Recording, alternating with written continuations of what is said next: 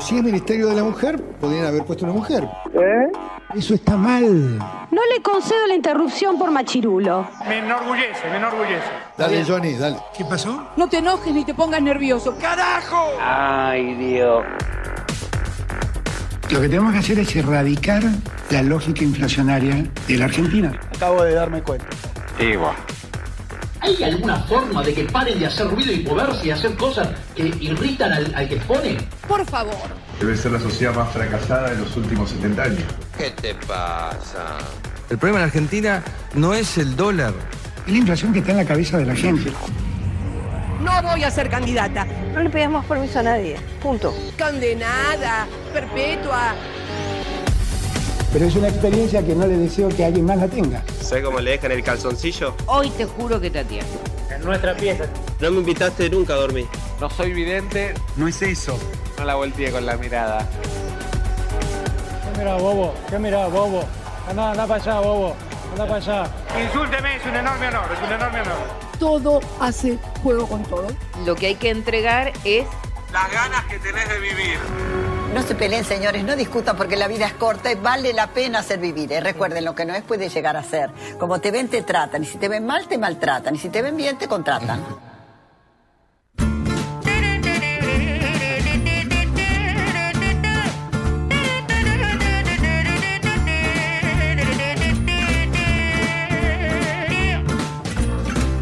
Donnez-moi je n'en veux pas de chez Chanel, je n'en veux pas. Donnez-moi une limousine, j'en ferai quoi.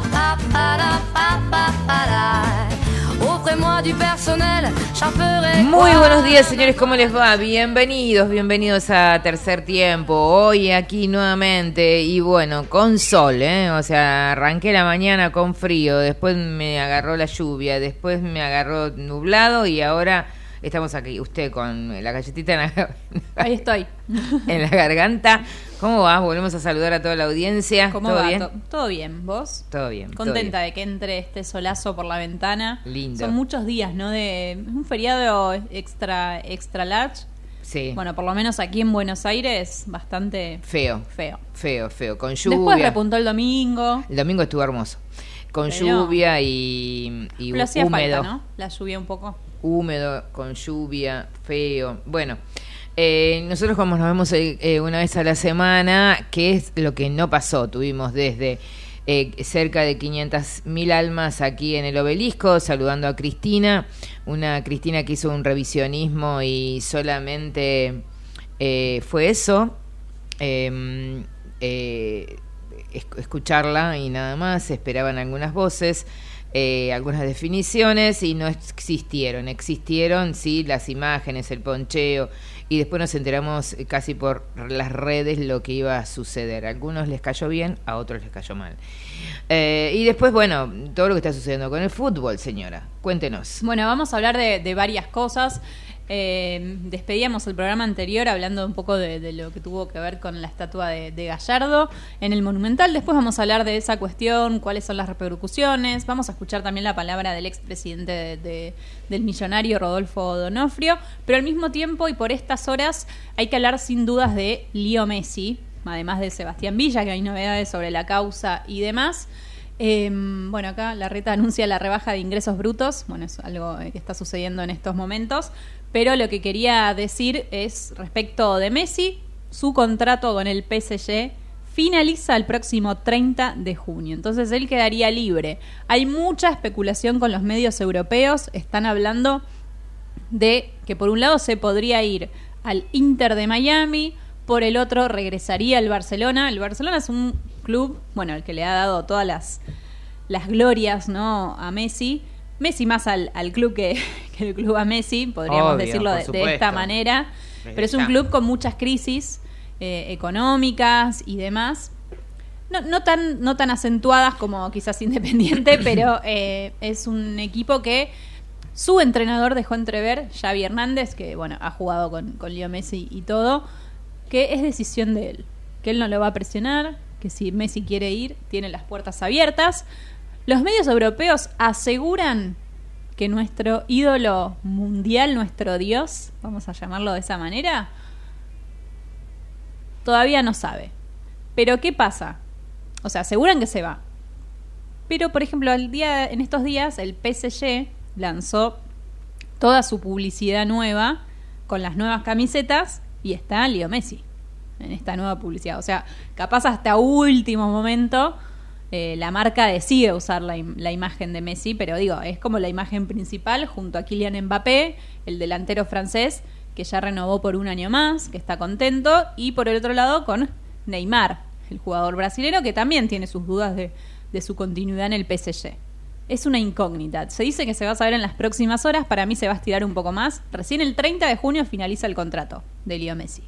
Y él va a decidir eh, para dónde va, ¿no? ¿Qué club, hoy pensemos, qué club no quiere tener a Messi? No vuelve al Barcelona. No sabemos. Está, tiene las puertas abiertas.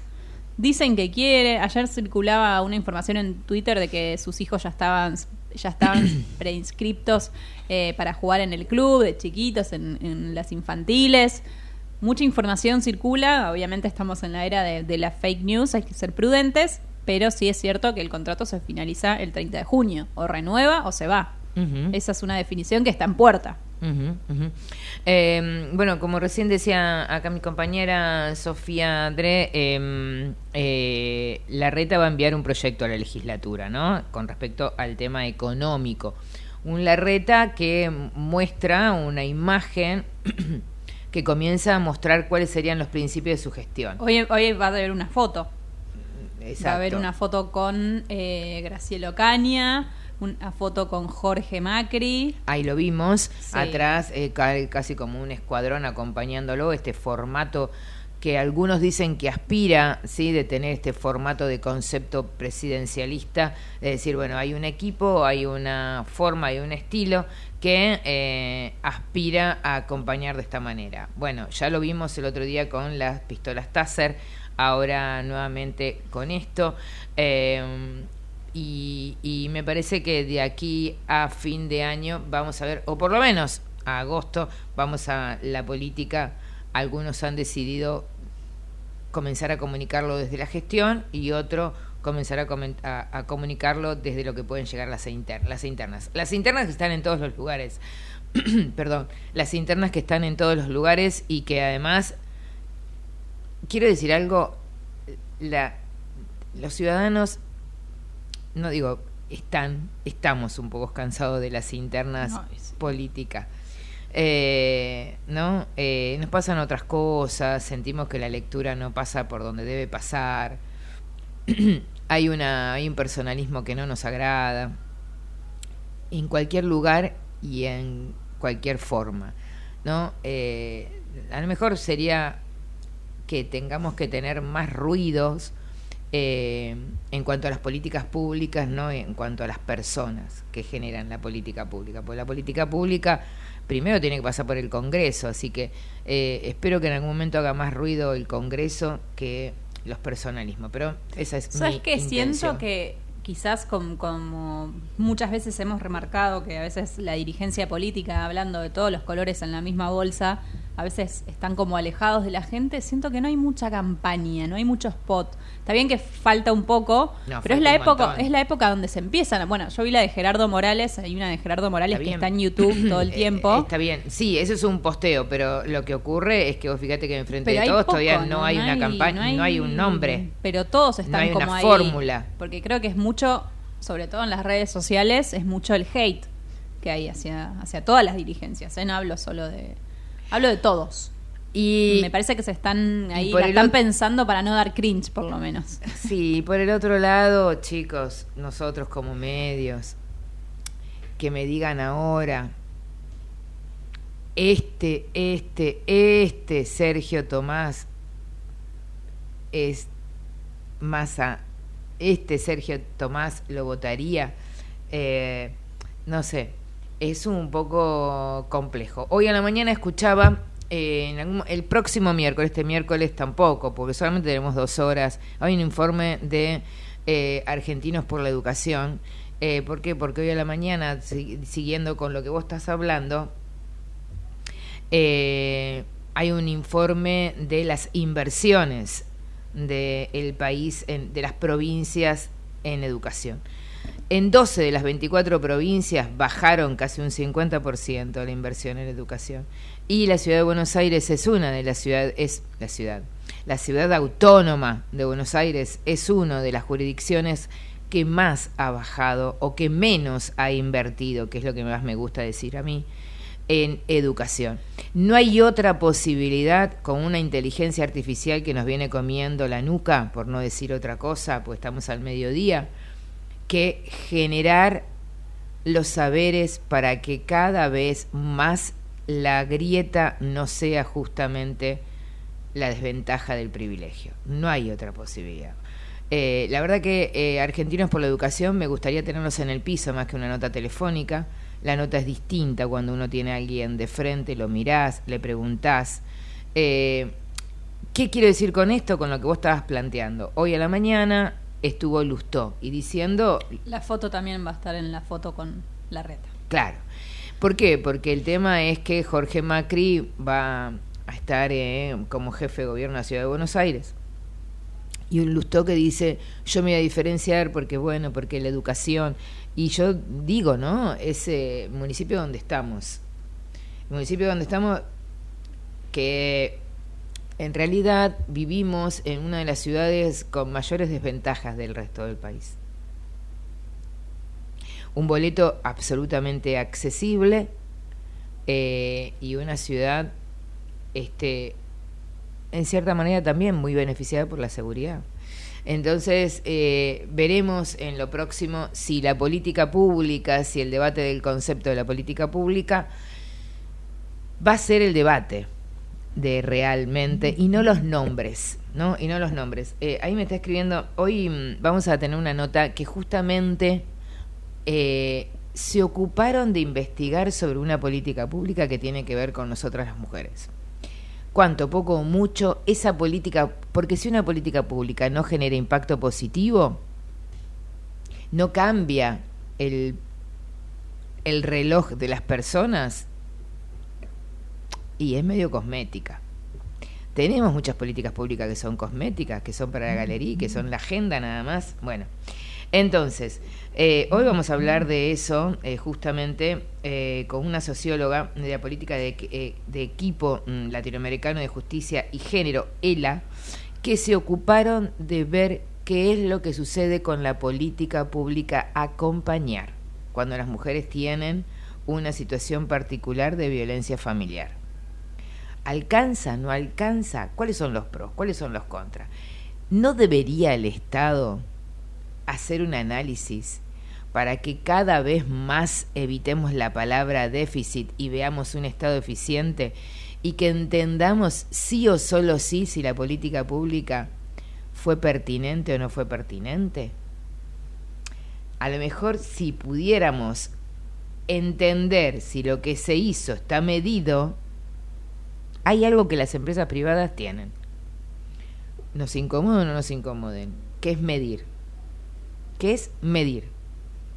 En cierta manera, si lo que no se mide, no sabemos si se puede modificar o no. El COVID fue medido. ¿Por qué? Porque en el final de la evaluación era ver si podíamos evitar o no evitar menos muertes, ¿no?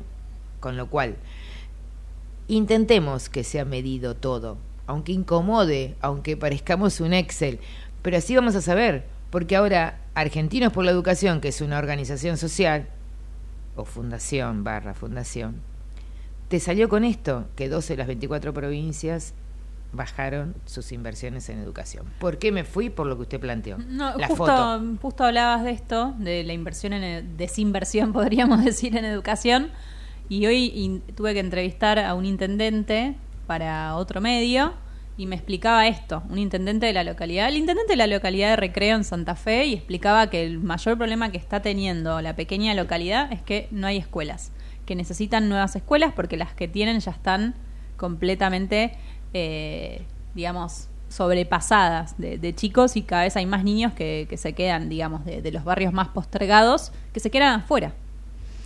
Y no eh, hay y no, hay, respuesta. Vos fíjate que es tan Estamos hablando de un lugar chiquito. vos fíjate que es tan certero lo que decís. Vamos a hablar de género, ¿no? Hoy ya sabemos que las mujeres, la feminización de la pobreza, lo visibilizó la pandemia. Vamos a hablar que para mí la única herramienta eh, que pueda generar este, un diferencial es la autonomía.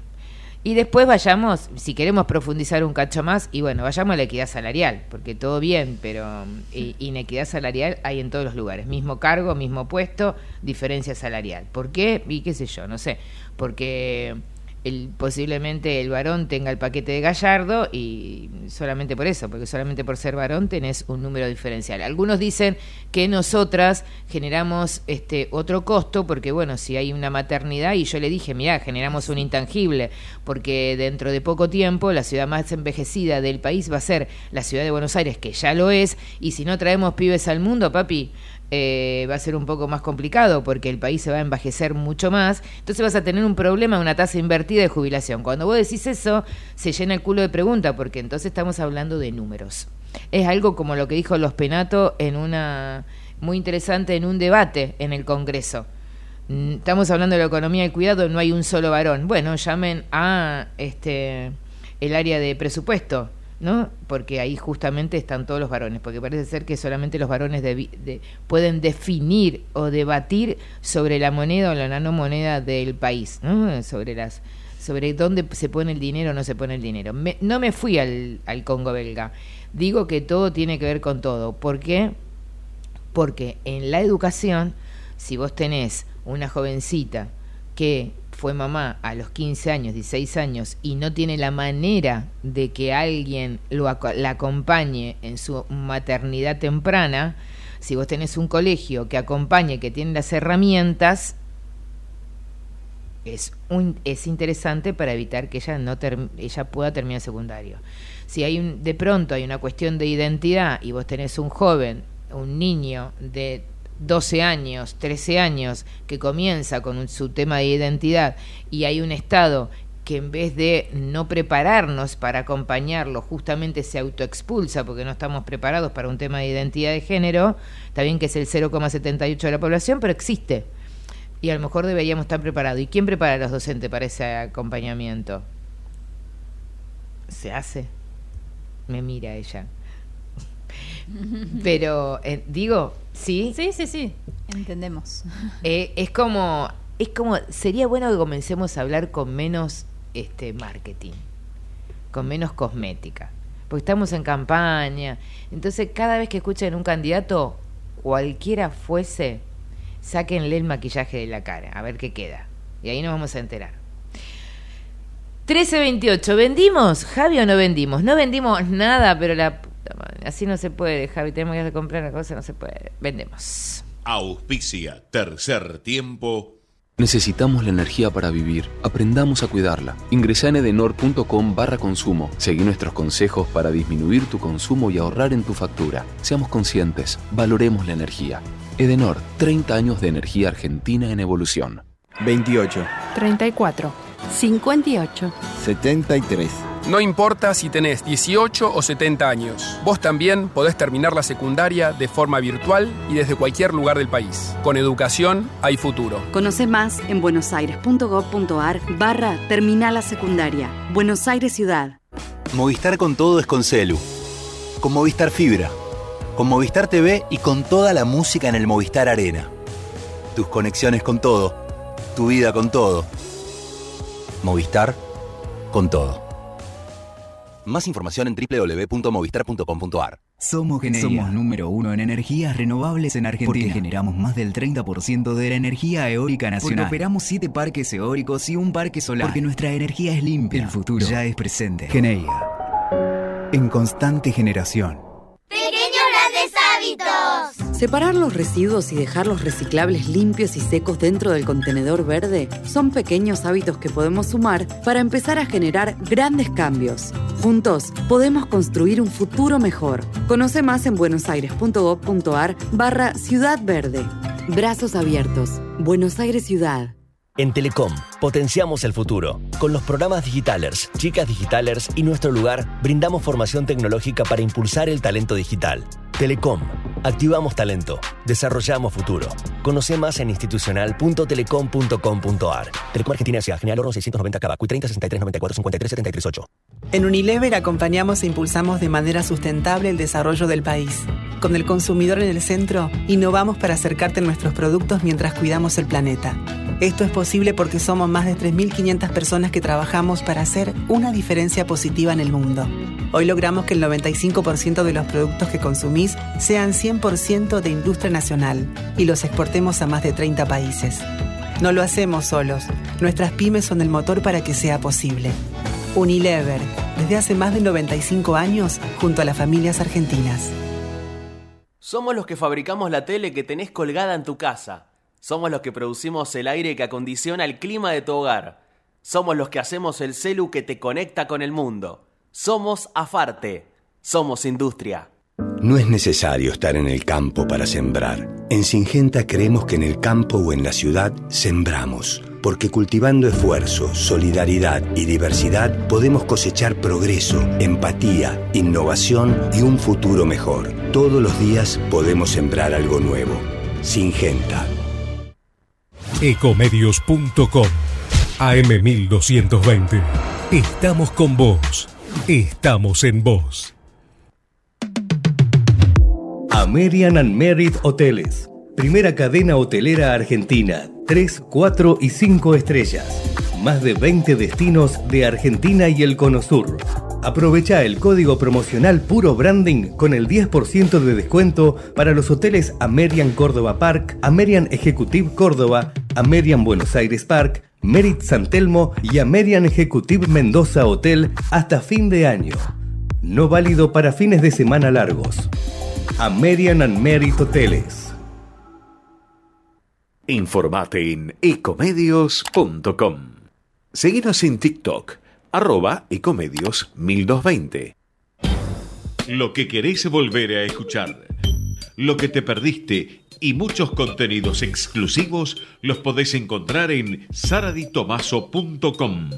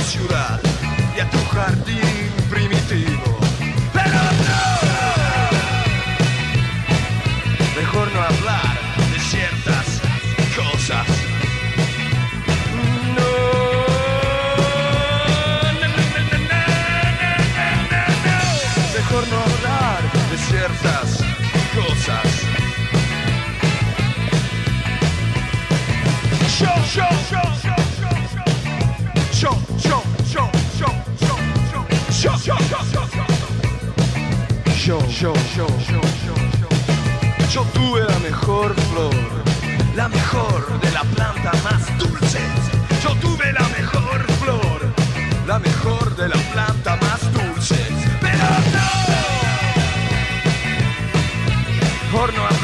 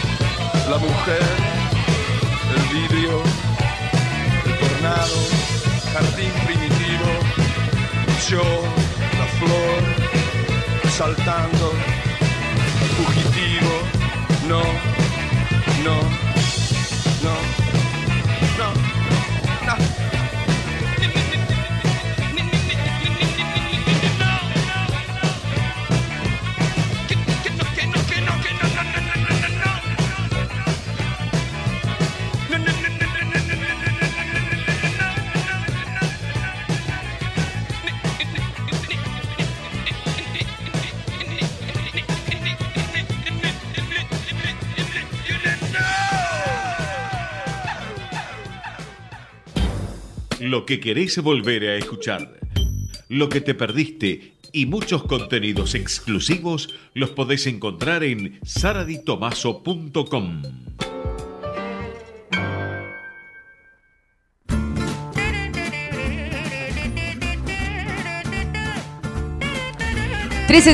ocho y vamos a darle lugar a Sofi que tiene varios audios eh, relacionados con todo lo que tiene que ver con el deporte. Hoy nosotros vamos a dejar un poquitito la, la política de lado porque seguramente estuvieron hasta el hartazgo de todo lo que tiene que ver con cortes de audios y toda esta historieta.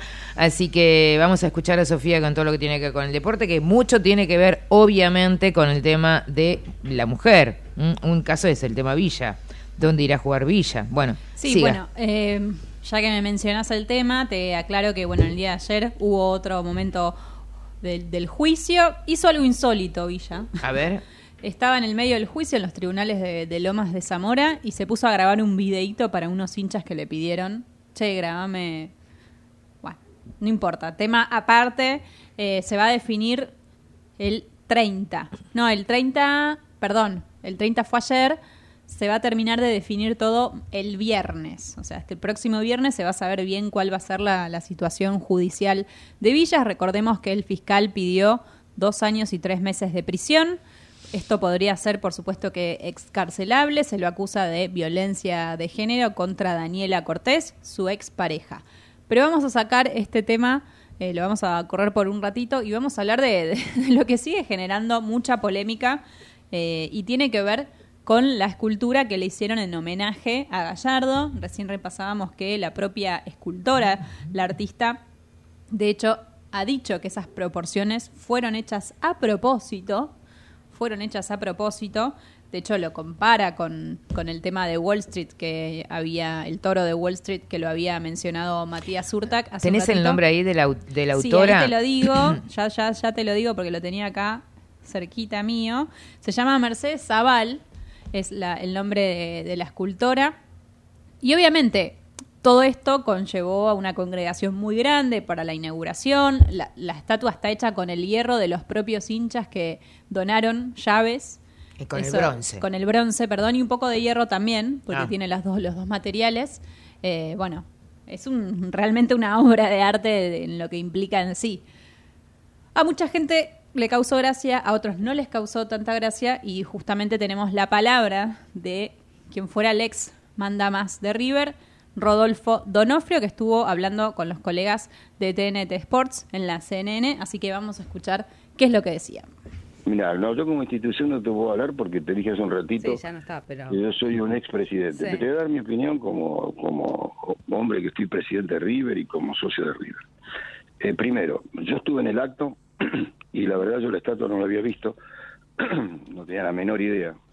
Y en el acto yo estaba de espalda a, la, cere- a todo lo que ocurrió. Ustedes si se acuerdan más o menos cómo fue, estaba Gallardo, claro. estaba Jorge y yo en la última parte. Bueno, no la vimos. Es más, cuando bajamos me dicen, vamos a sacarnos una foto, y te aseguro, te cuento esto porque es real, nos sacamos la foto donde la estatua estaba atrás nuestro, y yo ni la miré.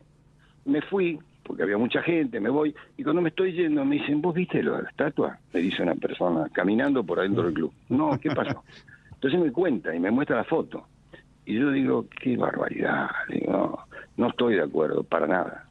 Y creo, no he hablado con los dirigentes de River, pero supongo que en este momento deben estar viendo cómo, de qué manera, con qué tiempo, con qué, con qué, digamos, eh, cadencia lo hacen, pero creo que esto tiene que tener una modificación porque no hace a lo que es River.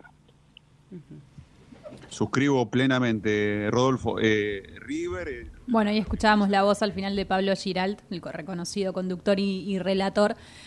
Bueno, clarísimas las palabras de Rodolfo Donofrio, no está para nada de acuerdo con esta escultura, que es un homenaje. Recordemos que la forma de la escultura es de Marcelo Gallardo, Gallardo levantando la copa que le ganó, ganó en el certamen continental en Madrid a Boca justamente en el 2018. Es una copa tremenda, eh, esa hay que verla porque realmente es muy linda. Eh, es, emula ese momento, pero bueno.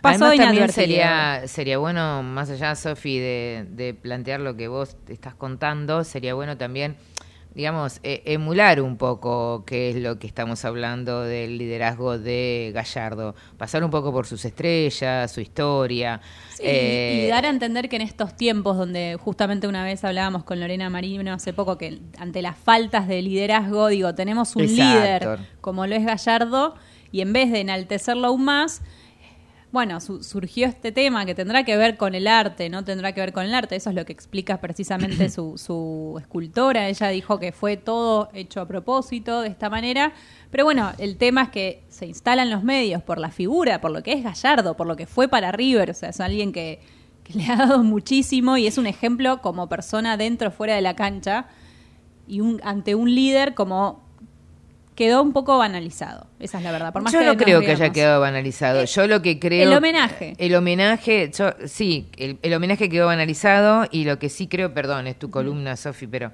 eh, lo que sí creo que la dirigencia repite un patrón que es el patrón que tiene que ver con el resorte de dónde está el poder, porque en Wall Street eh, todos nos sacamos la foto con, eh, con, Con el toro. con los huevos del toro. Está ahí en el distrito financiero, si no me equivoco. Está en el distinto financiero y todos nos sacamos, ¿por qué? Porque es emblemático y no sé si alguien piensa. Eh, la autora dice que en la cancha se grita ponga huevo, ponga huevo, ponga huevo. Eh, y en las jugadoras de, fútbol, el fútbol femenino no le pongan, no le dicen pongan vagina, pongan vagina, pongan vagina. O sea, está como armado y está como instalado que el, el poder está puesto en lo fálico y en lo masculino. Me parece que darle, o sea, yo sé que es darle una vuelta y un análisis y un montón de cuestiones, de cuestiones más, pero a mí me parece que me preocupa mucho más lo de Villa que lo de Gallardo. Sí, Porque, por supuesto. ¿no? Me preocupa muchísimo más lo de Villa que eh, ena- enaltecer algo que tiene que ver con el liderazgo de Villa y algo que, de- perdón, de, De de Gallardo. Gallardo que tiene que ver con esto de decir, bueno, che, puse lo que había que poner. A ver, a un presidente le piden que ponga eh, lo que hay que poner sobre la mesa, ¿no?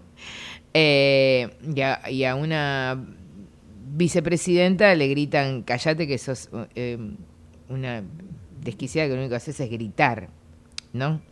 Entonces, me parece que tiene que ver con esos patrones culturales que eh, ella fue funcional y ella es hincha de, Ra- de River también, la artista plástica. Pero bueno, algo y más. es algo que también, digo, es lo que se canta en las canchas, que no sé si eso va a cambiar en algún momento, pero esos cánticos existen, lo hablábamos justamente la semana pasada. Sí, es lo que acabo de decir, exacto. Es algo que, y- como vos decís, en, en el femenino no sucede. No sucede. De hecho, después vamos a hablar, traje eh, información sobre Estefanía Banini, una jugadora de la selección que está luciéndose muchísimo en el Atlético Madrid, en la Copa de la Reina. allí en España, así que vamos a hablar de, de ella y cómo fue cantado su gol. Un, gol, un golazo metió y cómo fue cantado, ¿no? Justamente. Y no otro debate, dicen, y otro ponga- debate que, eh, sí, y otro debate que no se está hablando es estos partidos, que el fin de semana en mi casa escuchaba estos debates que tienen que ver con el partido, con los partidos mixtos, ¿no? ¿Cómo se juegan los partidos mixtos? Entonces me decía alguien, y yo juego con cierta prudencia, y pero jugar es jugar. Eh, Hay deportes y deportes, ¿no? Hay no todos los deportes se puede jugar mixto. no, no, pero estoy hablando de fútbol. Estoy hablando de fútbol. 13.46, señora. Eh, nos relajamos un cachitito porque mm, vamos a ir preparando esto de que en un ratito vamos a hablar. Es interesante la nota que vamos a hacer ahora porque es comenzar realmente a medir las políticas públicas. Desde un denominador común que para mí es lo que va a ser el gran diferencial, que es la autonomía. No hay otra posibilidad que hablemos de feminismos si no hablamos de autonomía económica. No hay otra posibilidad. Aún todavía ni siquiera nos debatimos el tema de la inequidad salarial. ¿eh? Es como que de la misma manera que están este, las, eh, los testículos de Gallardo armado, instalado como una cuestión de justamente de poder, el tema de la inequidad salarial, casi el otro día lo contaba yo, azorados me miraban. Dice, eso no puede ser. Sí, lo es. Lo es. Independientemente del escenario laboral, ¿eh? ni, ni, ni porque es Estado ni porque es privado. Lo es. 13.47, ya volvemos.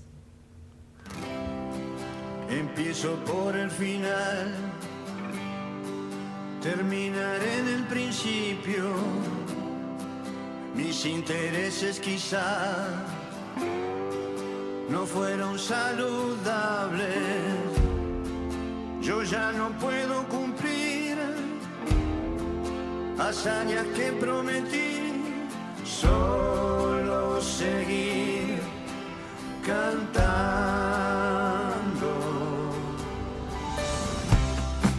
La traición duele hacia atrás,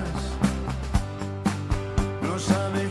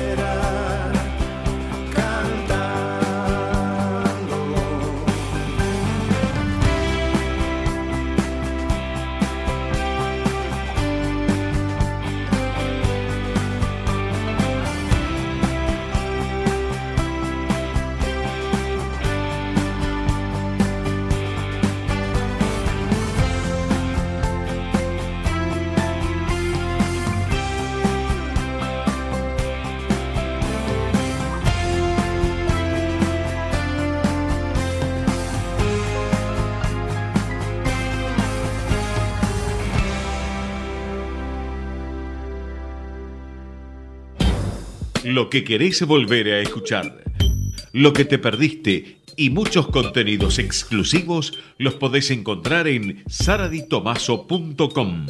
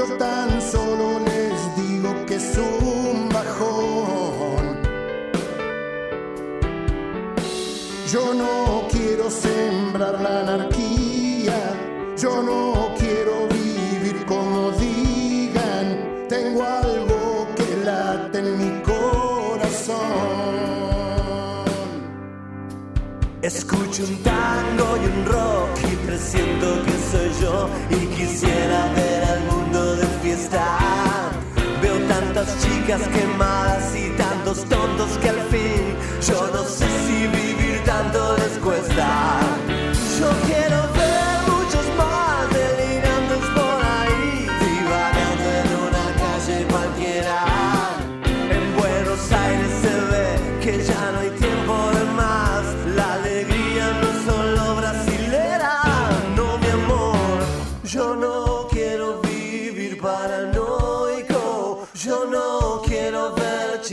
corazón odio. Yo no quiero sentir esta depresión. Voy buscando el placer de estar vivo. No me importa si soy un bandido. Voy pateando.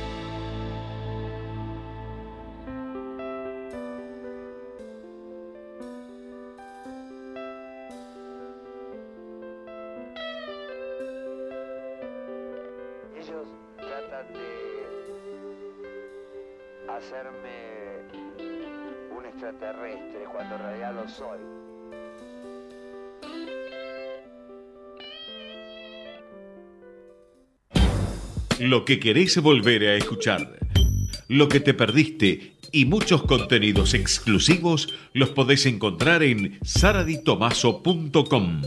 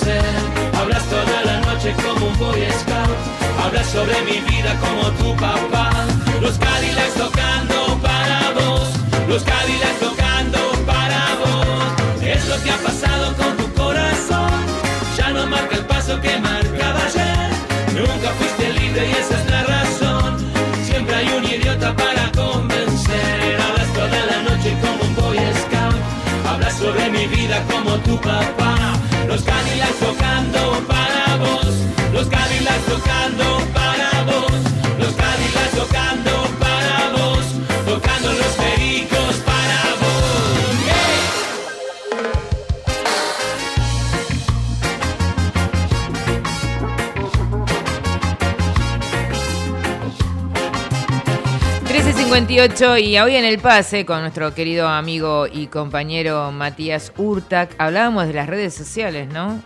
Eh, y mirá vos, fíjate lo que sucedió en Perú, las consecuencias, una criatura, un adolescente tuvo justamente convulsiones, ¿no? Las por un redes. desafío viral. Mm. No sabemos de qué se trata el desafío, pero un desafío de TikTok. Un desafío de TikTok. El que no tuvo desafío de TikTok fue Al Pacino, que fue papá a los 83 años. Papá a los 83 años. Bueno, ahí tenemos, eh, estábamos intentando, justamente desde la previa del programa en el pase con nuestro querido compañero Matías Urtac, en el programa de Jorgito Chamorro, contábamos que íbamos a hablar de esto, de cómo las políticas pueden ser, este, en cierta manera, auditadas, medidas, para ver si vamos en el camino correcto. En el camino correcto de lo que significa para mí, lo que fue en su momento poner en evidencia la feminización de la pobreza, es decir, la mujer necesita autonomía, justamente, sobre todo cuando estamos hablando de violencia familiar. Bueno, el equipo de ELA, justamente, lo que hizo fue auditar una política económica y esa política económica justamente tiene que ver con esta práctica que se llama, esta política se llama, eh, o programa que se llama acompañar. Y, y este programa justamente tiene determinadas mediciones a partir de una inversión de la eh, Comunidad Europea. El equipo de ELA hizo realmente un examen, perdón, una eh, auditoría muy ex- exhaustiva. Y la verdad que a mí me encantó, ¿eh? sobre todo porque para mí el único, el único denominador que nos puede igualar es la autonomía. Vamos a hablar en este sentido justamente con quien fue parte de esta investigación, ¿eh? que es socióloga Agustina Rossi, parte del área de políticas del equipo latinoamericano de justicia y género, ELA. Y justamente el informe dice es por acá. Yo coincido absolutamente y lo vamos a compartir después en redes. Hola Agustina, ¿cómo estás?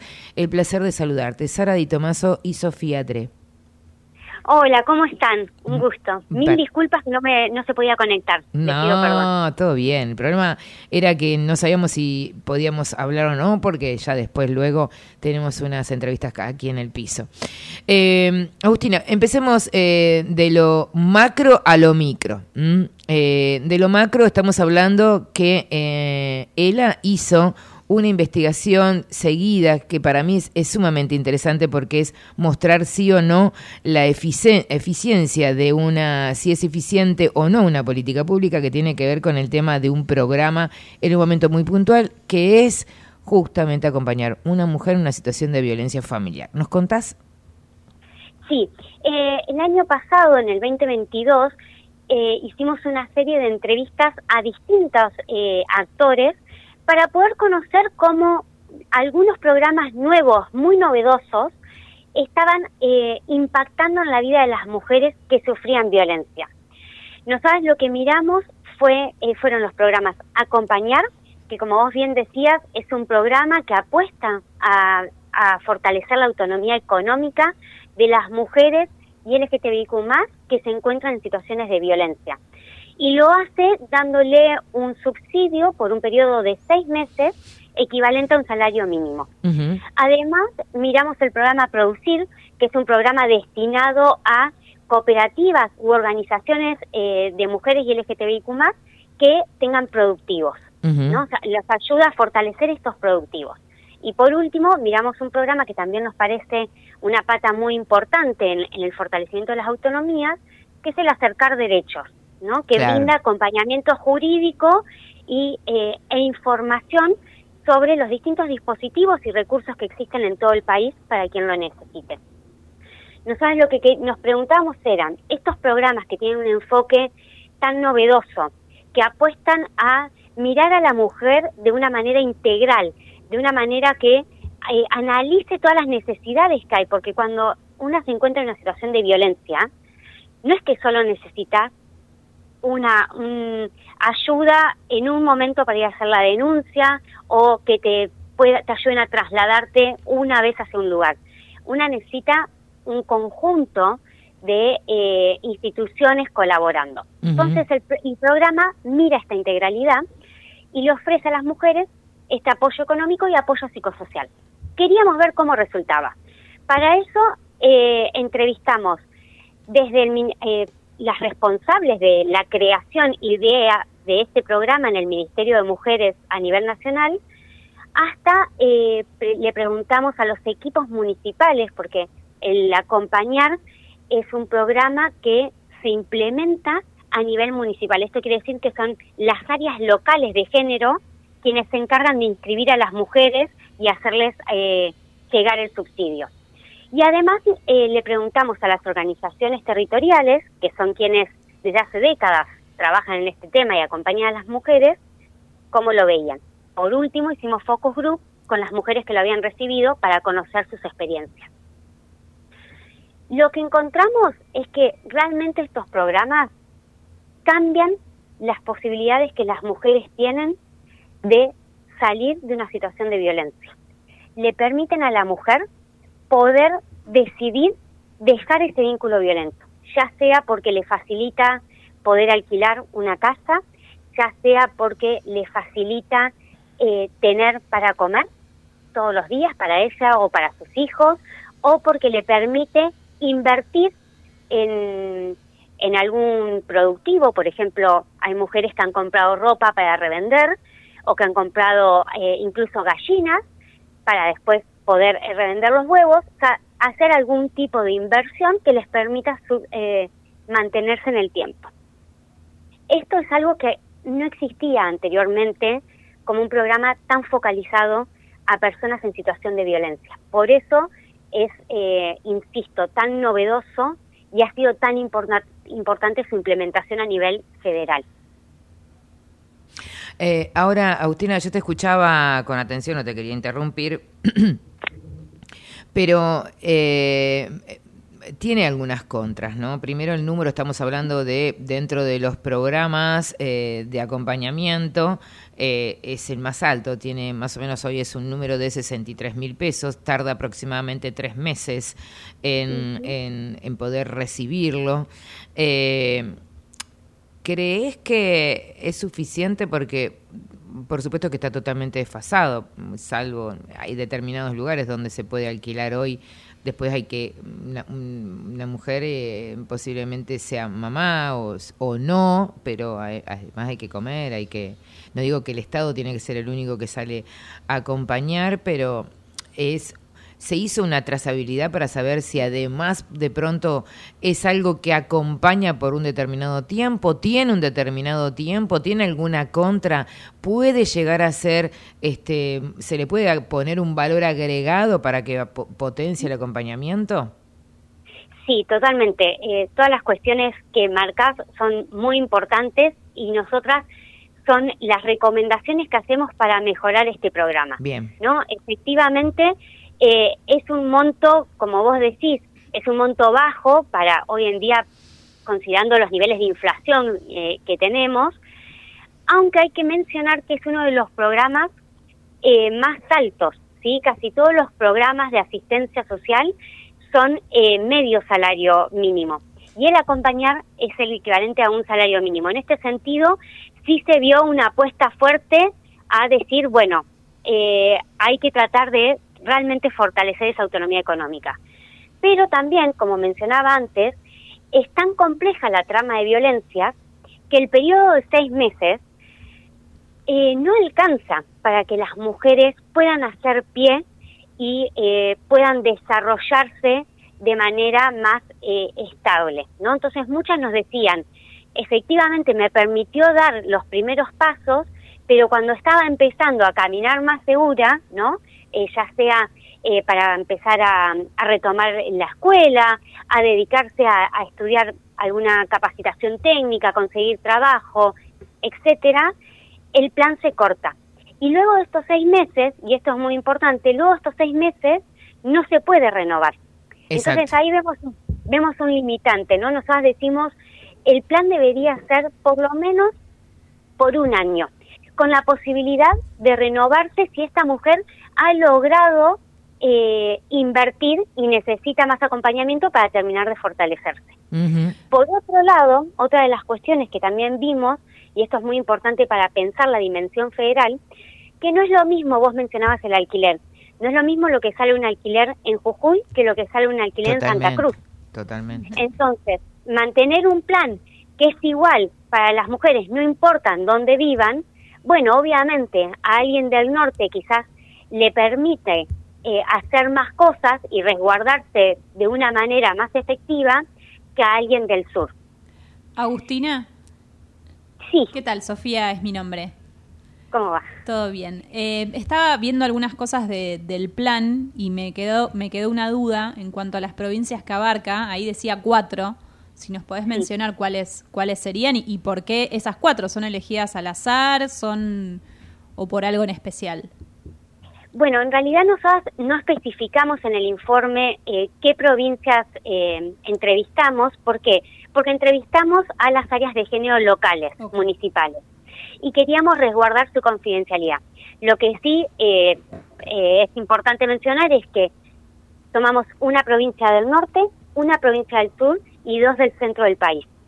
Y tuvimos en cuenta que sean provincias con características diferentes. Por ejemplo, que estuvieran gobernadas por distintos partidos políticos, que las áreas de género eh, tuvieran distinta trayectoria, ¿sí? porque también sabemos hay áreas de género que llevan 30 años trabajando y hay áreas de género que se abrieron hace dos o tres años. Entonces, también consideramos esa diferencia.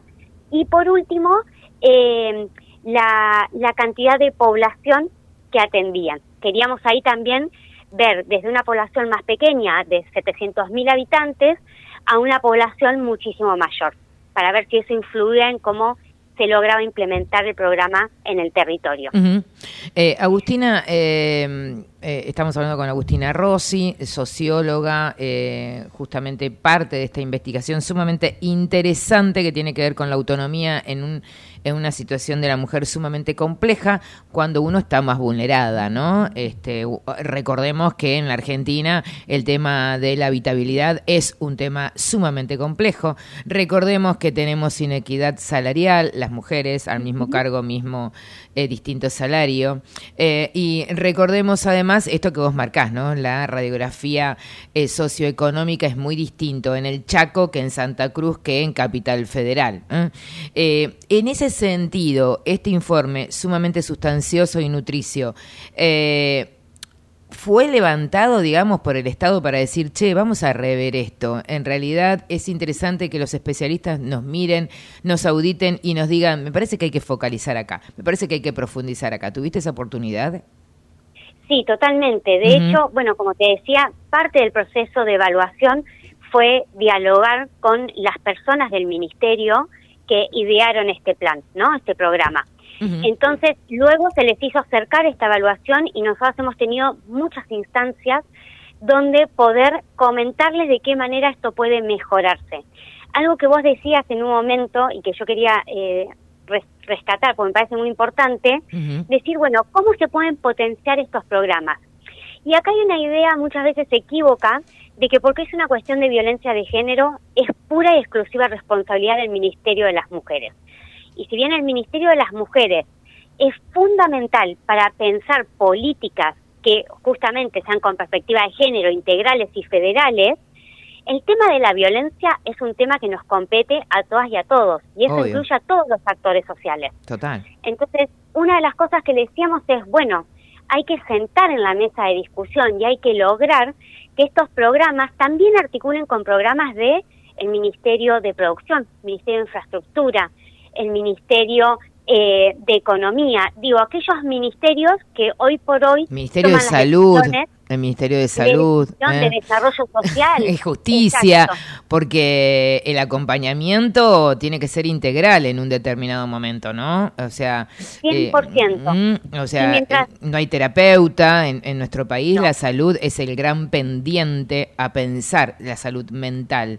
Este, y ni que hablar el acompañamiento, perdón que te eh, haya interrumpido, No, no, Agustina. me encanta. Eh, eh, eh, el, el acompañamiento jurídico, ¿eh? o sea, hay que sentarse con un abogado y tenés que poner la moneda primero y después te sentás. Eh, digo, ¿no? Este, con lo cual, porque es interesante para no pensar las políticas públicas desde la cosmética. Eh, así que me pareció inter- muy interesante el informe para despabilarnos un poco. ¿Querías eh, decir, agregar algo más, Agustina? Eh, no, no, totalmente de acuerdo con lo que estabas diciendo y solo remarcar otra cosita, otra re- de las recomendaciones que hicimos en esto Sí. de atención a salud mental es fundamental porque nosotras encontramos cuando hablamos con mujeres en situación de violencia Sí. que no es solo la autonomía económica lo que impide cortar el círculo de la violencia, Total. sino también que necesitan atención ellas y sus hijas, atención psicosocial. Y esa es una de las eh, faltas que tiene todavía este programa.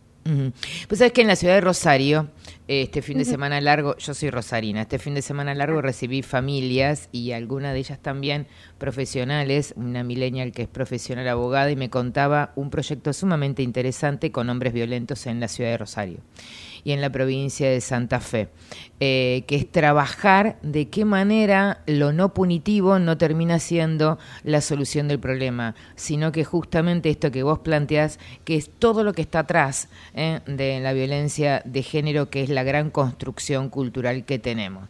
Hace un ratito nada más estábamos hablando del bulto del gallego, eh, la estatua de de Gallardo, perdón, eh, gallego, dije, sí, sí. acá me corrige mi compañera Sofi, eh, ¿no? Como haciendo ese culto a lo que todo lo que tiene que ver como fuerza de hombre expuesto en los testículos. Y es todo un, un- un mensaje absolutamente patriarcal. Agustina Rossi, eh, liderando este equipo, en el equipo de ELA, ¿eh? interesante como siempre. Están cumpliendo años, ¿o no? Es- Estamos de aniversario, sí, Ah, cumplimos bien. 20 años, ni más ni menos. Ni más ni Sí. menos. ¿eh? Así que ha sido un placer. ¿eh? Un gran abrazo también eh, a todo el equipo ahí que fueron parte de esta investigación que hoy será puesto obviamente en las notas de nuestras redes porque nos parece interesante mirarnos para seguir profundizando. Agustina Rossi del equipo de ELA, socióloga en la investigación de una política pública que es acompañar. Gracias. Mil gracias a ustedes. Un placer. Bueno, interesante, ¿no? Esto que hablábamos antes, ¿no? Eh, Sofi, eh, cómo y de qué manera. Y me voy a otro lugar. Y vos vas a decir, me mira ella porque se sorprende cada vez que yo le salgo con un gato por la gatera. Eh, hace un instante, y tiene que ver con género, y tiene que ver con la mujer. Hace un ratito vimos que eh, Maratea no fue aprobado por la IGJ, ¿eh? su fideicomiso que es de él y de un amigo. Y hace unos días también, una mujer fue utilizada como chiste, como sinónimo de, de burla, que es la mujer de Azaro. ¿Me equivoco o no? Él, él le respondió a Azaro. Exactamente. Eh, desde la mujer. Azar- eh, Flavio Azaro cuestionó a Maratea porque desapareció por seis días de las redes sociales. Y bueno, y tal a lo cual adolescente a veces las respuestas... No sé si Adolescente no adolescente- es. No, pero No, no, digo, adolescente no es. Fue la respuesta de un adolescente para mí. Eh, claro, no, no, adolescente no es, es un No lo hombre. es, es un hombre de 30 años, pero digo, un, tuvo una claro, respuesta... es un joven de 30 años que. Eh, que le dije, le dice, le contesta a Azaro, eh, bueno, estaba con tu mujer. Estaba con tu mujer, claro. Eh, un, un comentario Igual, sumamente eh, interesante que hizo una, un medio alternativo como, como es un medio online y contestó ¿no? esta utilización que plantea un joven, porque eh, digamos Maratea es un joven de 30 años, pero hay veces que uno deja de ser también un poco joven cuando comienza a transitar y a, y a pasar por algunos lugares que significa negociar, negociar con líderes de fútbol, negociar con una hinchada, porque, bueno, tiene que ver cómo y de qué manera uno se para también. Así que no sé cuánto de adolescente. Adolescente no, ado- adolescente eh, es un niño de 12 años. Adolescente ya no es más Maratea. Yo no dije eso, Ah. dije que era una respuesta de un Ah, adolescente. ah, no, no, claro. Sí, sí. Ah, Dije a lo cual adolescente respondió. ah, perdón. Dije que es un adolescente. Claro. lo dije. Ah, bien, muy bien, muy bien, Sofi. Eh, eh, nos, nos vamos eh, eh, y vendemos. Y ahora viene Lorena Marino para hablar de todo lo que tiene que ver con el tema de estrés. Desde Buenos Aires, transmite LRI 224, AM 1220, Ecomedios. Vacuna antigripal anual 2023. Si formas parte de los grupos con condiciones de riesgo, es fundamental que recibas ahora esta vacuna para prevenir las formas graves de gripe. Infórmate más en argentina.gov.ar barra vacunas. Argentina te cuida. Ministerio de Salud. Argentina Presidencia. Llegar significa alcanzar. Es poder proyectar un futuro, cumplir un sueño. Logramos un nuevo objetivo, entregar la vivienda a 100.000. Y seguimos construyendo. Más información en argentina.gov.ar barra Hábitat. Ministerio de Desarrollo Territorial y Hábitat. Argentina Presidencia. Informate en ecomedios.com. Seguinos en Twitter, arroba ecomedios 1220. Lo que querés volver a escuchar, lo que te perdiste y muchos contenidos exclusivos los podés encontrar en saraditomaso.com.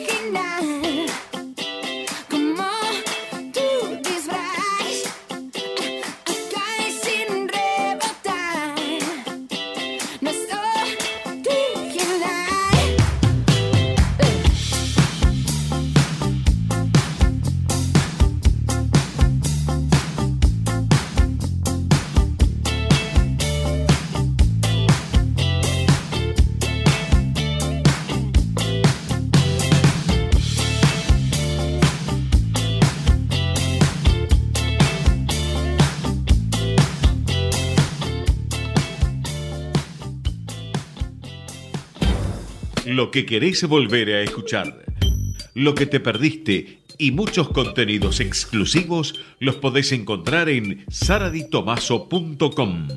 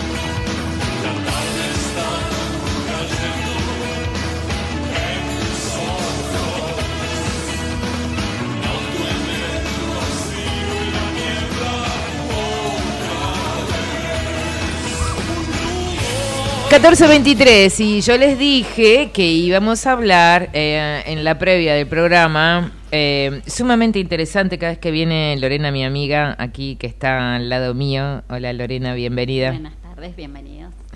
Eh, es un placer porque nos interpela, nos comenzamos a pensarnos. ¿eh? Este es un espacio que nos pensamos. Ella, eh, su columna tiene que ver siempre con el liderazgo, pero el liderazgo justamente lo ejercen las personas, atravesadas por la coyuntura, por el momento que vivimos, por las distintas instancias, cómo la coyuntura nos cambia, nos moviliza, nos pone en determinados lugares.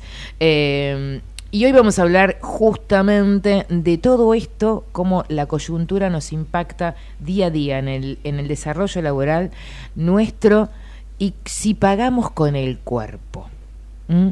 Por eso lo tengo aquí a mi lado, a un médico, a Juan Itzing. ¿Está bien? ¿Cómo le va, Juan? ¿Está bien? ¿El Sí, apellido? Kitzik. Sí, Está sí. bien, ¿lo dije bien? Perfecto. Bueno. Eh, ¿De dónde viene? ¿De, de qué, ¿De qué nacionalidad es? ¿De? Descendencia austríaca. Austríaca. Ah, mira, como la, la vez pasada también tuvimos acá, ¿te acordás? William, austríaco. Descendencia. Descendencia. Allá lejos.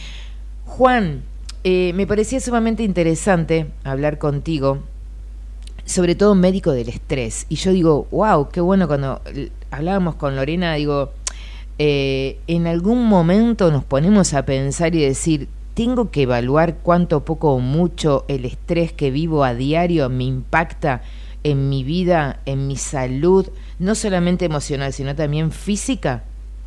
Sí, totalmente, porque lo que parece que pasa por el mundo de la psicología, y a veces cuando hablamos de esto parecería que estamos hablando de filosofía o de psicología, pero hay una parte en el cerebro que es el sistema límbico que traduce todos los, los argumentos de nuestro pensamiento y lo transforma en una respuesta neuroquímica hormonal. Ahí es donde este sistema límbico, algo tan intangible como es el argumento de lo que mis pensamientos me generan, se transforma en un evento biológico. Como por de- ejemplo, por ejemplo, que puedas tener una aceleración del pulso por solo pensar que estás pasando un susto o tener una preocupación y tu pulso se acelera. Eh, por ejemplo, como que una preocupación que se mantiene a lo largo del tiempo puede terminar generando un estado neuroquímico que afecte la inmunidad. Y cuando ya afecta a la inmunidad, que es nuestro sistema de defensa y nuestro sistema de reparación, aparecen las enfermedades degenerativas. Entonces, eh, pensar no es gratis, pensar no es gratis, Mm. tiene consecuencias. Mm. Cuando los pensamientos, yo siempre los divido en dos categorías, cuando los pensamientos son de amor, la biología resultante es relax. Cuando los pensamientos son de terror, la biología resultante es del estrés. Así que presta atención a tus pensamientos. Sería la gran recomendación. La gran recomendación. No ser, no ser un, un espectador pasivo de tu propia película que te contás. Todos somos la película que nos contamos, somos la biografía que viene envuelta en nuestros pensamientos, somos nuestros sueños, proyectos, ilusiones, nuestras frustraciones, todo eso es la película que nos, nos contamos. El- el- la gran capacidad tiene que estar en no estar sentado en la platea como viendo mi propia película como yo no tengo nada que ver con esto. Ahora, la cabeza me tira, los pensamientos no son míos. Ahora, eh, Juan, y después le vamos a dar la- eh, también el pase a, a la pregunta a Lorena. Hoy en la mañana, en una compañía, eh, una persona muy joven, 31 años, mujer, me decía esto de eh, las redes, este celular, me genera una tremenda ansiedad. Tuve ataque de pánico. ¿Qué? ¿Por qué? Eh, lo- el famoso gosteo, ¿no? Entonces, lo laboral eh, lo comencé a ver desde la red. A ver, para ser clara, comenzó a ver que lo que le pasaba en el mundo laboral, el ninguneo posiblemente de un jefe, lo vio afuera en el mundo emocional. Es decir, un vínculo X este, dejó de contestarle un mensaje, desaparece. eh, el mundo laboral cuánto poco o mucho imprime en mi vida en mi vida personal como el mundo social hoy todo junto no parece ser que somos continuamente una vidriera transparente donde todo nos pasa continuamente Sí, es- estamos, eso tiene mucho que ver con el ego. Estamos como muy pendientes de tener que complacer, tener que caer bien ante los observadores.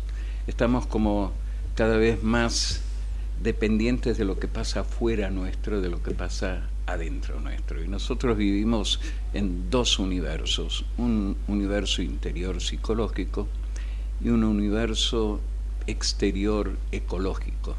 Y en, ese, en esa ecología están nuestras relaciones, no están solamente el medio ambiente y, y el cambio climático y si las verduras están frescas o no. En ese mundo ecológico está el mundo que nos observa, está el mundo al que tenemos que darle respuesta y vivimos cada vez más pendientes de lo que sucede en ese mundo exterior y vamos debilitando nuestro mundo interior. Eh, Lorena eh, el mundo laboral no nos dimos cuenta nos pasó nos atravesó y alguien nos hizo entender que sí o sí era la identidad sos a- ayer me decía una persona lunes eh, dejaron de contestarme, dejaron de llamarme porque dejé de estar en la multinacional. Ahora trabajo en forma independiente. Entonces somos lo que tenemos como apellido de mundo laboral, ¿no? Entonces, ¿es una trampa eso en el mundo laboral como personas? Sí, porque nosotros creemos que somos la validación de un tercero, ¿no? Somos en función de la organización en la cual trabajamos, somos en función del rol, somos en función de las expectativas del otro. Y escuchándole un poco eh, lo que venía trayendo Juan, me parece tan importante en empezar a darnos cuenta que todo empieza por nosotros. El trabajo y el fortalecimiento es primero hacia nosotros, porque nosotros estamos dando esa identidad y esa fuerza al otro, porque nosotros estamos debilitados. Fíjate esto de la, la presión de las redes, ¿no? Recién antes de entrar hablábamos de, le decía, qué bueno que hoy empezamos a ver en las redes personas vulnerables como lo que contó Alejandro Sanz, como lo que contó la princesita, digo, que empiezan a tener otro tipo de situaciones con las cuales te muestran que la vida es eso. Y en el mundo laboral también pensaba en esto de lo que me dice el otro, Digo, ¿cuántas veces tenemos líderes que en realidad en vez de decirnos las cosas de una determinada manera te descalifican? ¿Cuántas veces escuchamos de, a mí a lo largo de mi carrera profesional me ha pasado de enfrentar situaciones de estar en reuniones y empezar a, con la taquicardia o a transpirarte las manos porque el otro te intimida, eh, te lleva a un lugar de de, de vulnerabilidad tuya, que en realidad es la vulnerabilidad que vos tenés y que frente al otro te haces una coraza, pero en algún momento el cuerpo empieza a darte los síntomas de que hay algo que no está bien. Y el trabajo en esto es empezar a escucharse, ¿sí? En esto es, hoy vemos estas enfermedades que escuchamos, esto que te dijeron a vos, la ansiedad, como un común denominador. ¿no? Esta, esta ansiedad está impregnada en el mundo del trabajo. Entonces, no pensar que nosotros somos ese rol, esa organización, porque el día que no estamos más dentro de ese, de ese circuito y de esa estructura, nos empezamos a preguntar entonces quiénes somos y lo que nosotros tenemos para aportar, porque parece que no valemos, solamente valemos si estamos dentro de estos circuitos validados, si no, no valemos. Ahora, Lore, eh, y le pregunto a los dos, ¿no? Eh, qué terrible, ¿no? Que alguien te diga, dejaron de contestarme un mensaje porque dejé de estar en la empresa multinacional. Eh, y, y se vive, se vive a diario. Eh, ¿Cómo se hace para irrumpir y romper ese formato? Porque parece ser que uno vive en ese ecosistema, en los LinkedIn de la vida, somos el que está en, la amiga de que está en, ¿no? Este, y digo, ¿cómo se hace? ¿Cómo se le dice a un líder eh, que está en una determinada edad, che, mirá que la finitud está acá a la vuelta, en un ratito te tocan timbre? A los dos se los pregunto. Bueno, ahí está el talento de cada líder también, ¿no? Porque un, un líder puede ejercer liderazgo o liderazgo, asco, liderazgo, ¿no? Entonces, el verdadero líder es el que mm, teniendo poder no lo utiliza. Ese es el verdadero líder. el que- Teniendo poder no lo utiliza. Claro, lo- eh, tiene todo el poder, pero lo deja en un cajón del escritorio. ¿Y qué hace? ¿Qué hace? ¿Qué hace como para, como para tener esa validación que eh, es como un intangible, pero que está? Y básicamente a partir de la motivación, de ser un- una persona.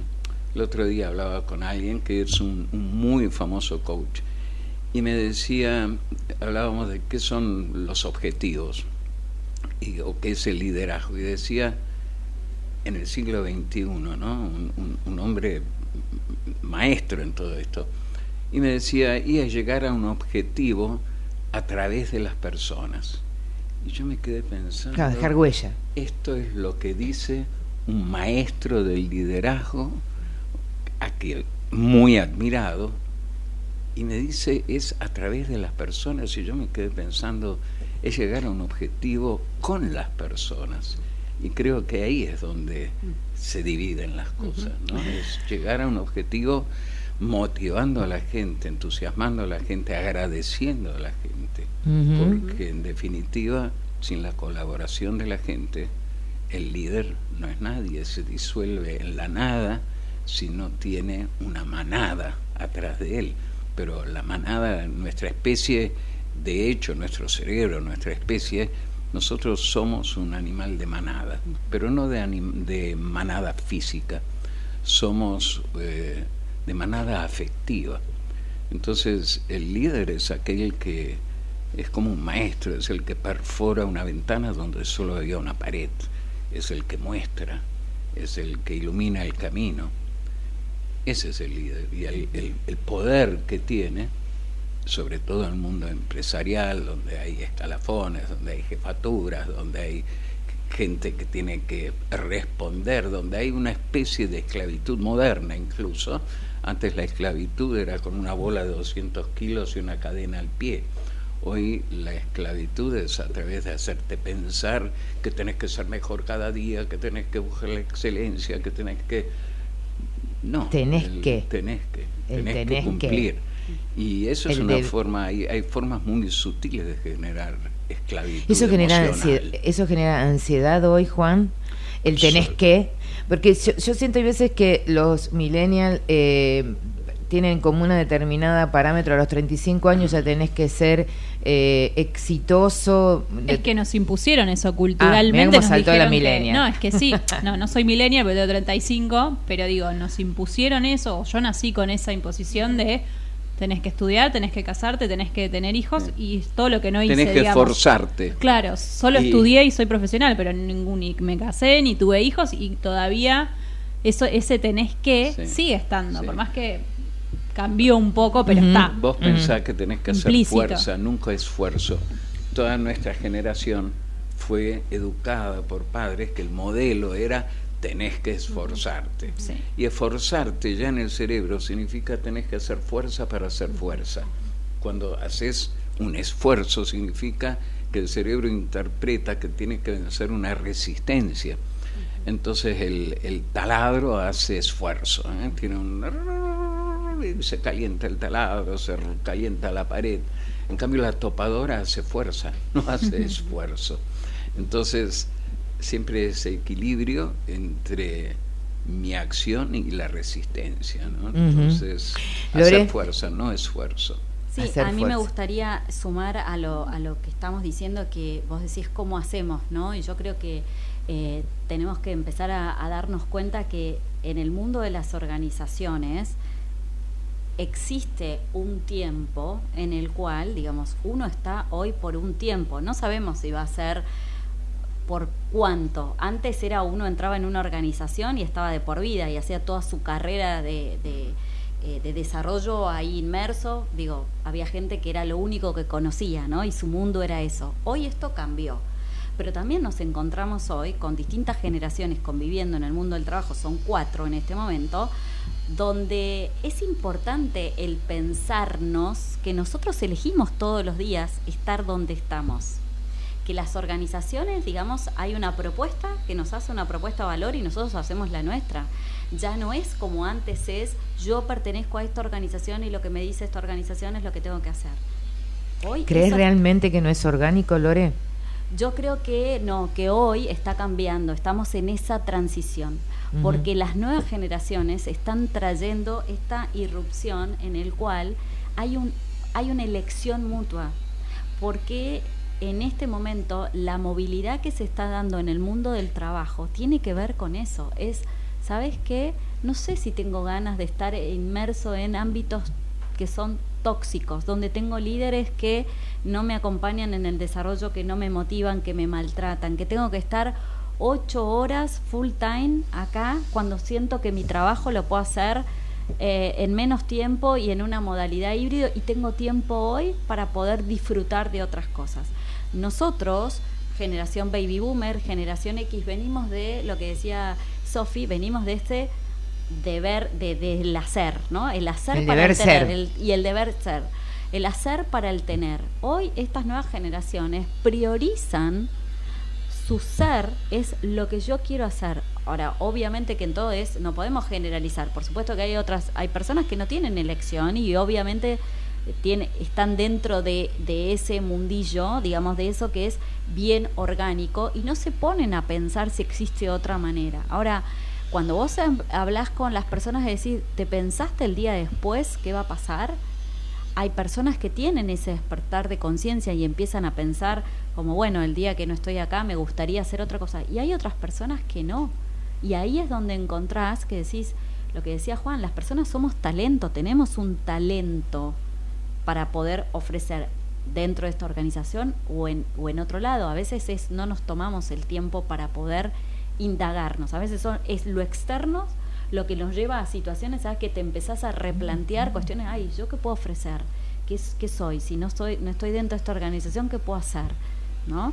Entonces me parece que estamos en un momento de este contexto eh, volátil, incierto, complejo y ambiguo, que es el mundo Vika, el mundo de la fragilidad con el mundo Bani, que nos está diciendo no todo es así lineal. Estamos en un momento de pensamiento exponencial donde se, la incertidumbre eh, y lo complejo es como el común denominador y frente a esto tenemos la responsabilidad como personas de empezar a pensarnos, de empezar a tomar, digamos, las riendas de, de mi vida, que debería ser siempre así, y no tomar lo que nos dicen a veces es vos valés lo que me está diciendo esta organización. Como dice Juan, un líder tiene responsabilidad de es el que guía, es el que acompaña, es el que ilumina, es el que desarrolla nuevos líderes.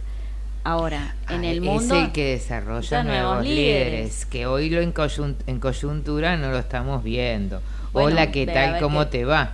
Hay Mm, una sí. ausencia de liderazgos jóvenes que justamente los liderazgos eh, que ya están ocupando un determinado lugar, digo, los políticos parece ser que hay como una resistencia a irse, o un cierto ego, como vos decís, no se quieren ir, ni Bueno, dejar ni generar mm, Creo que es justamente parte del mal pero no solo nuestro, ¿no? Porque estamos No. todo el día criticando y viendo nuestras falencias. Hay una tendencia general en el mundo donde el- el- el- el- la raza política eh, hace priorizar mucho más el ego que el bien común. Obvio. Hace el bien propio mucho más que el bien común.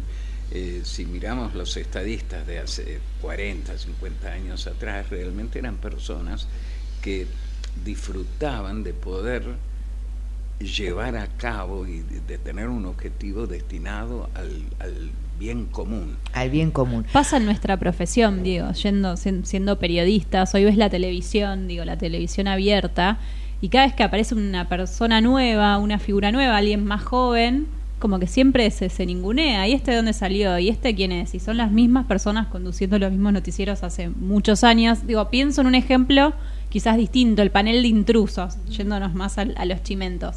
Tienen gente hace muchos años, pero sumaron personas, ponele, menores de 30 años.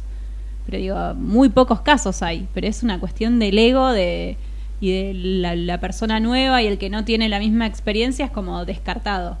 A lo mejor pienso. yo lo veo un montón. Sí, a lo mejor pienso en voz alta, ¿no? Que también nadie quiere sentirse eh, que ya no Desplazado. es útil, ¿no? Eh, posiblemente pase por ahí. Eh, Juan, me gustaría, mm, eh, hoy antes de empezar el programa decíamos, ¿no? Eh, y te pregunté antes de empezar el programa, eh, ¿es igual el estrés de hace 20 años que el estrés de hoy? No, tiene respuestas diferentes. Siempre hubo estrés, siempre, siempre hay motivos, incluso internos. Antes el, estrés, en la época de los románticos, eh, el estrés venía más de lo que sucedía en mi mundo interior. Hoy el estrés está muy relacionado a lo que sucede en el mundo exterior.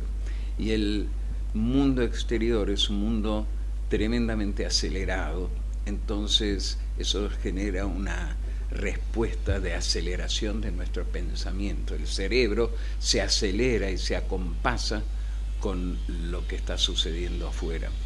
Y cuando el cerebro se acelera, toda la química de la atención, de la resistencia, de la supervivencia, se, se genera a borbotones y esos son después los estados de ansiedad. Es como que yo diría que hace 40 años atrás el, el- el estrés generaba más estados depresivos Mirá. y hoy el estrés genera tremendos estados de ansiedad. ¿Y la ansiedad no es de- depresión también? no, no. Bueno, hay una, hay una emoción que es la angustia, que es una mezcla de Sí. ansiedad con depresión. Exacto. Pero hoy eh, lo que predomina es un desborde de la neuroquímica aceleradora, es decir, nuestro cerebro tiene sustancias que nos serenan y sustancias que nos exacerban, porque si, eh, si tenemos que sobrevivir, tenemos que transformarnos de un ser lánguido y, y- y relajado en, en una situación de estrés que tenemos que ver cómo reaccionamos. Entonces, la neuroquímica de la supervivencia hoy en día es la que está chorreando en nuestros cerebros. Eso significa que desciende la serotonina, que es una sustancia eh, que genera serenidad. eh, se exacerba la dopamina, por ejemplo, que es la que nos busca, nos lleva a buscar el placer y los, y, los grandes resultados, y todas las, toda la neuroquímica en más empieza a generarse en borbotones. Y es la era, perdón, donde se manifiesta más en el cuerpo, en, no sé, por ejemplo, a mí me pasa que en la charla con amigas es, no, estoy estresada, este mes me salieron más canas, pero digo, por dar un ejemplo así hay un montón, como que todo se ve en el cuerpo, por ahí uno dice, no, no estoy estresado, vos decís que no porque te mentís a vos mismo, pero después tu cuerpo lo manifiesta. Me- Déjame decirte esto, que la química del estrés es el principal acelerador del tic-tac biológico. Con- En eh, eh, general- amplíalo, Juan, amplíalo. Sí, en general es como que la idea general que tenemos es el, la, la- la biología del envejecimiento es la que me va a llevar a la, a la, a la dependencia, a la discapacidad, a la enfermedad, a la decrepitud. Cuando a la biología del envejecimiento la dejamos, mira, el dólar blue 4.90, mira, como para no estresarse. Entonces, cuando la biología del envejecimiento la dejamos tranquilita, hacer lo suyo, es la que nos permite hacer este viaje nuestro en la existencia, que si tomamos la línea C del subte que pasa acá una cuadra, eh, nuestra, nuestra existencia está, subimos en la estación Constitución y bajamos en la estación Retiro. Cuando el subte hace ese recorrido y pasa por cada estación a la hora que corresponde, el viaje se hace todo y llegamos a Retiro muy descansados y muy bien y habiendo hecho un viaje muy plácido. Cuando por la biología del estrés el trencito se empieza a acelerar, empieza a aparecer lo que vos decías recién, las canas a destiempo, el El envejecimiento fotoenvejecimiento están hablando mucho ahora. porque nosotros no te- te- te- tenemos que tener muy en claro que hay una diferencia entre el envejecimiento y el envejecimiento acelerado. El envejecimiento prematuro es una patología del envejecimiento ¿Dónde lo vemos, Juan, el envejecimiento prematuro? en la piel, en el sistema cardiovascular, Mm. en, el- en la osteoporosis, en si, si un hueso está, digamos, muy, muy livianito de calcio a los 92, eso está No. muy bien. Es la edad biológica en la que eso tiene que pasar. Ahora, cuando vos tenés una edad de- cronológica de 42 y un hueso aceleradamente desgastado de 62, ahí ya se transforma en una enfermedad. O sea, si vos te haces un estudio de osteoporosis, por ejemplo, a los 92, y te dice su hueso tiene calcio 3, eso está muy bien. Y el aparato va a decir normal.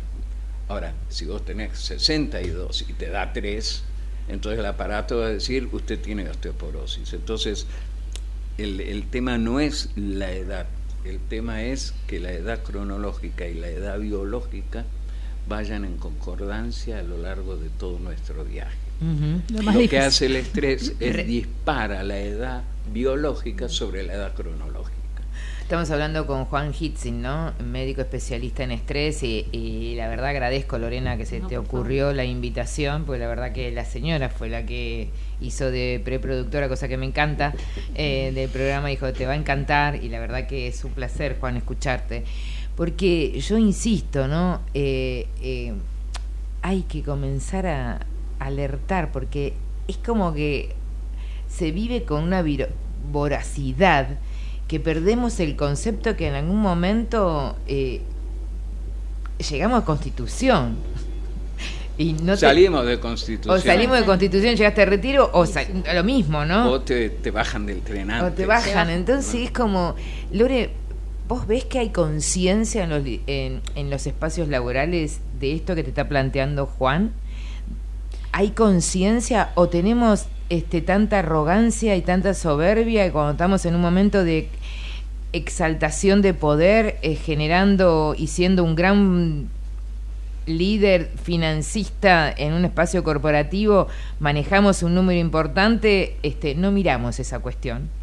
Yo creo que empezamos a tener conciencia y también por eso dentro de las organizaciones empieza a haber un espacio para la salud mental, ¿no? Antes, ¿no? De- en, en las organizaciones empieza a ver esto desde las áreas de, capital humano, empiezan a, a- a darse cuenta que empieza a haber fenómenos que antes no existían, ¿no? En este tema de más allá del estrés con síntomas concretos, ataques de pánico, eh, ataques de ansiedad, ¿no? El Persona- ausentismo. Exact- el ausentismo, la Aunque can- sea solo por eso, Exacto. prestan atención. Exacto, el ausentismo. Eh, estaba leyendo los otros días unas estadísticas que contaban de organizaciones que empiezan, esto a nivel mundial estamos viendo, ¿no? Eh, que empiezan a identificar el nivel de consumo dentro de las organizaciones, donde gente que toma eh, determinadas... Totalmente. ¿Entendés? Em, anfetaminas de todo tipo para, para primero es para estar de determinada manera, para sostenerme a un ritmo acelerado. Entonces, creo que de a Para poco- rendir más. Para rendir más. Para ¿no? ser productivos. Exacto. Y esta es la gran pre- la- el gran tema, ¿no? La productividad, que para ser supuestamente, fíjate vos el paradigma, que tengo que ser exitoso, que tengo que ser productivo, que tengo que llegar, como decía Sofía, el- todo el checklist de todo lo que tengo que debo hacer o tengo que, que hacer. Creo que las organizaciones empiezan a tomar conciencia porque también en esto, con esta gran movilidad que se empieza a dar en el mundo, empieza a llamarse la atención es por qué se está dando estas cuestiones. En algunos casos porque hay un despertar de las personas no, no quieren ya estar tanta cantidad de horas dentro de un mismo lugar haciendo un determinado trabajo y prefieren, digamos, hoy con la tecnología nos permite esta de la, la ser nómades eh, a nivel laboral y estar trabajando desde cualquier eh, espacio, digo, por supuesto que es- depende de la profesión, ¿no? Pero digamos, esto es una opción. Y después cuestiones, como decía Juan, el gran, eh, eh, empezamos a ver el ausentismo, la desmotivación, ¿no? Un montón de otros fenómenos. Que es un costo para las compañías. Totalmente. Que es un Entonces costo. empiezan a tomar conciencia. ¿Es en todos lados? No. Empiezan ahí, hay organizaciones que están más despiertas que otras, pero también es responsabilidad de los líderes, ¿no? Cuando hay, a veces es identificar dentro de tu espacio, dentro de tus colaboradores, cómo están. Muchas veces hablamos en este espacio de el poder conocer quiénes conforman tu equipo de trabajo, cómo están esas personas, que no somos máquinas, que no somos robots, somos personas y nos pasan cosas. Y esto es parte también de aprender a convivir en estos contextos donde también como líderes tenemos que saber gestionar estas situaciones. Cuidar la manada, como dice Juan, ¿no? Cuidar la manada significa mirar a través de ella. Juan, eh, como para despedirte, me quedaría un montón hablando, pero... Como no es hasta las 3 de la mañana, me diste un programa. pero tenemos poquito tiempo, ya nos vamos. Eh, y tengo que entregar. Si, no recomendaciones, pero si tendrías que cerrar esta columna y decir, che, ¿qué te parece a alguien que nos esté escuchando? Alguien que eh, cree que porque justamente es muy productivo y tiene un- una billetera sustanciosa, eh, no está mirando eso que vos estás sugiriendo acá. A ver, cerra tu columna. Yo creo que lo primero que le diría, eh, primero digo esto siempre, que uno esté hablando de todo esto no significa que esté pontificando desde... todos hacemos lo que podemos. ¿eh? Uno cree que ah, uno está hablando de todo esto y tiene todas las llaves maestras. No. Pero sí, habiendo observado a mucha gente exitosa en la salud en la vida, uno por lo menos puede decir hacia dónde tenemos que ir. Y una de las cosas importantes que yo le podría decir es, no te la creas, ni te la creas tanto por lo bueno que te están alabando, porque hoy te están alabando y mañana vendieron la empresa en Jamaica y vos ni te enteras, estás laburando acá y el dueño la vendió en Jamaica y, y fuiste. Así que ni te creas tanto lo bueno y tampoco te creas lo malo. Es decir, no, no sos ni tan aragán como dice tu jefe, no sos ni tan, tan lento como eh, parecería que fuese, ni sos tan gordo como te dice la publicidad, sos más lindo de lo que te dicen los figurines. Eh, anda más sereno en ese aspecto. Y lo que tiene que ver con, con nuestra la prolongación de la salud pasa, ya, ya nos vamos con estos ejes. Pensamiento, la respuesta química al pensamiento, que es la emoción y el sentimiento, el movimiento, el alimento, no te miento, van a ser las que le ponen ritmo a tu salud y a tu envejecimiento. No te- ah, me encantó, me encantó, Neruda. Señora, cierre su columna como usted lo desee. Simplemente decir que, que tomémonos espacios para, para pensarnos, para detenernos, que no nos subamos todo el tiempo a, a los trenes que nos ponen por delante, sino que seamos más conscientes y que vayamos a nuestro propio ritmo. Para eso es importante empezar a conocernos y empezar a, a escucharnos. Y en definitiva, a marcar nosotros nuestro, nuestro destino. Bueno, la señora Lorena Marino en su columna de liderazgo para recomendarnos ¿eh? esas herramientas, esas habilidades. Y hoy tuvimos el placer de escuchar al médico Juan Hitzkin que tiene que ver justamente con el tema del el estrés. ¿eh? Interesantísimo. Eh, lo vamos a volver a invitar, ¿eh? Un poquito más temprano, venga. Pero con Si tenemos que trabajar, tenemos que ser productivos, tiene que venir más temprano. Con mucho gusto. Un placer haber estado acá contigo. Gracias. Programa. Auspicio Tercer Tiempo. Necesitamos la energía para vivir. Aprendamos a cuidarla. Ingresa en edenor.com barra consumo. Seguí nuestros consejos para disminuir tu consumo y ahorrar en tu factura. Seamos conscientes. Valoremos la energía. Edenor, 30 años de energía argentina en evolución. 28, 34, 58. 73. No importa si tenés 18 o 70 años, vos también podés terminar la secundaria de forma virtual y desde cualquier lugar del país. Con educación hay futuro. Conoce más en buenosaires.gov.ar barra Terminal la Secundaria. Buenos Aires Ciudad. Movistar con todo es con Celu. Con Movistar Fibra. Con Movistar TV y con toda la música en el Movistar Arena. Tus conexiones con todo. Tu vida con todo. Movistar con todo. Más información en www.movistar.com.ar. Somos Geneia. Somos número uno en energías renovables en Argentina. Porque generamos más del 30% de la energía eólica nacional. Porque operamos siete parques eólicos y un parque solar. Porque nuestra energía es limpia. El futuro ya es presente. Geneia. En constante generación. Separar los residuos y dejar los reciclables limpios y secos dentro del contenedor verde son pequeños hábitos que podemos sumar para empezar a generar grandes cambios. Juntos podemos construir un futuro mejor. Conoce más en buenosaires.gov.ar barra Ciudad Verde. Brazos abiertos. Buenos Aires Ciudad. En Telecom, potenciamos el futuro. Con los programas Digitalers, Chicas Digitalers y Nuestro Lugar, brindamos formación tecnológica para impulsar el talento digital. Telecom, activamos talento, desarrollamos futuro. Conoce más en institucional.telecom.com.ar. Telecom Argentina Ciudad General Oro 690 Cava, 30 63 94 53 73 8. En Unilever acompañamos e impulsamos de manera sustentable el desarrollo del país. Con el consumidor en el centro, innovamos para acercarte a nuestros productos mientras cuidamos el planeta. Esto es posible porque somos más de 3.500 personas que trabajamos para hacer una diferencia positiva en el mundo. Hoy logramos que el 95% de los productos que consumís sean 100% de industria nacional y los exportemos a más de 30 países. No lo hacemos solos. Nuestras pymes son el motor para que sea posible. Unilever, desde hace más de 95 años, junto a las familias argentinas. Somos los que fabricamos la tele que tenés colgada en tu casa. Somos los que producimos el aire que acondiciona el clima de tu hogar.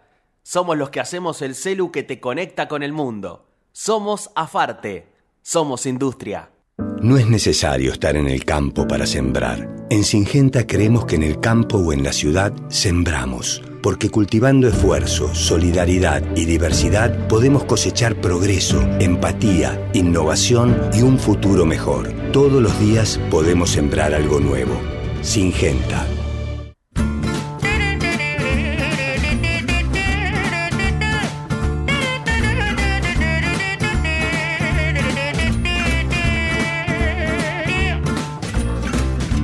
Donnez-moi une suite au Ritz, je n'en veux pas des bijoux de chez Chanel, je n'en veux pas. Donnez-moi une limousine, j'en ferai quoi Pa, pa, la, pa, pa, pa, la. Offrez-moi du personnel, j'en ferai 15 en punto, señoras, y está la Piñero dando vuelta por ahí. Interesante ¿eh? el tema del estrés, ¿eh? este eh, sumamente interesante. No registramos nunca lo que nos sucede con este tema del estrés, ¿eh? cómo y de qué manera. des- Para mí es cómo y de qué manera decidimos vivir. Bueno, está la Piñero por ahí, le damos el pase y si no, Sí. la saludamos y la despedimos. Una Dígame. última chiquitita, chiquitita, que no hablamos nada del Mundial Sub-20. Hoy la Argentina se enfrenta ante Nigeria por octavos de final, un partido muy difícil en el Estadio Bicentenario de San Juan.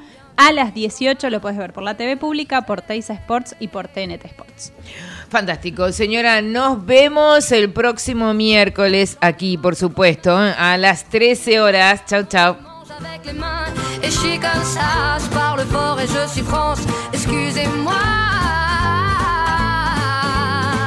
Fini l'hypocrisie, moi,